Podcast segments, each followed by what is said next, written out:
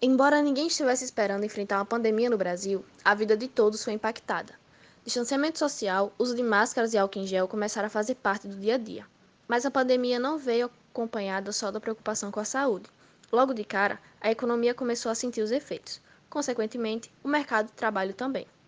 Desafios: desemprego, informalidade, home office, horas trabalhadas, insegurança no trabalho presencial e desigualdade. Impactos da pandemia no Brasil no mercado de trabalho. Uma crise econômica atinge diversos setores, ainda mais quando ela é global. Isso porque quando o dinheiro para de girar, um efeito em cadeia acontece, e foi isso que aconteceu com a pandemia no Brasil. Apesar de certas áreas sofrerem mais que outras, a realidade de trabalho da maioria das pessoas foi afetada. Informalidade.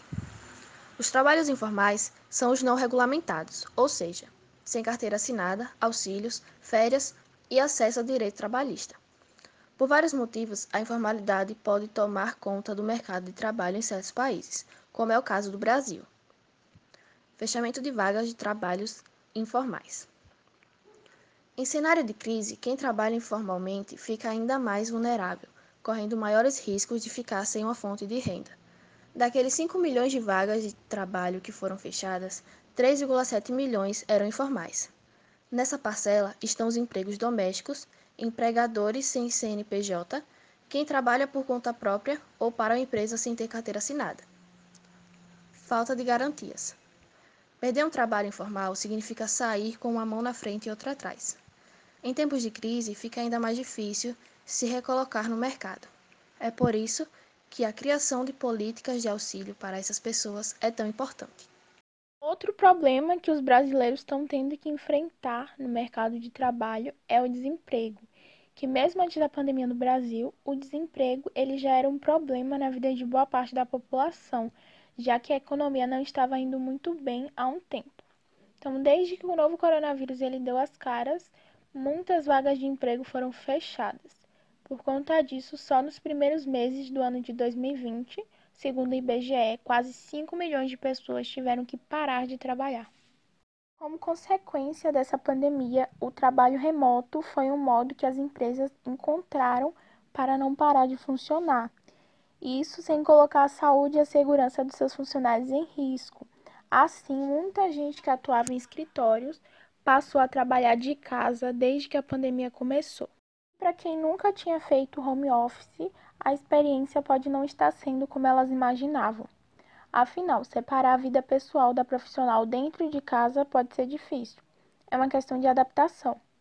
Então, aos poucos, as pessoas estão aprendendo como aproveitar os benefícios e a render mais no trabalho de forma remota.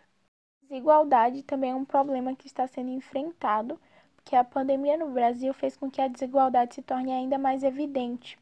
Isso porque ficou claro que nem todo mundo tem condições de seguir as mesmas medidas de prevenção. Apesar de se falar tanto do privilégio de se trabalhar em casa, muitas pessoas não têm essa opção. E geralmente são as pessoas mais pobres que não podem escolher. Então elas ficam mais expostas ao vírus, já que elas costumam viver longe dos locais de trabalho e se deslocar de transporte público. A redução na quantidade de horas trabalhadas também foi afetada, e essa taxa não é explicada só pelos postos de trabalho perdidos. A queda também leva em conta aqueles que tiveram a jornada reduzida. Mesmo no setor formal, as empresas privadas elas foram autorizadas pelo governo a reduzir tanto o expediente quanto o salário dos funcionários. Só que essas empresas elas precisam seguir as regras criadas. O grande problema na insegurança do trabalho presencial é que nem todas as funções podem ser feitas de casa diversos trabalhos dependem do serviço presencial. Então, é mais do que normal que as pessoas se sintam aflitas em certos espaços e principalmente quando elas precisam ter contato com o público. Nesses casos, as empresas precisam oferecer o ambiente mais seguro possível para seus funcionários.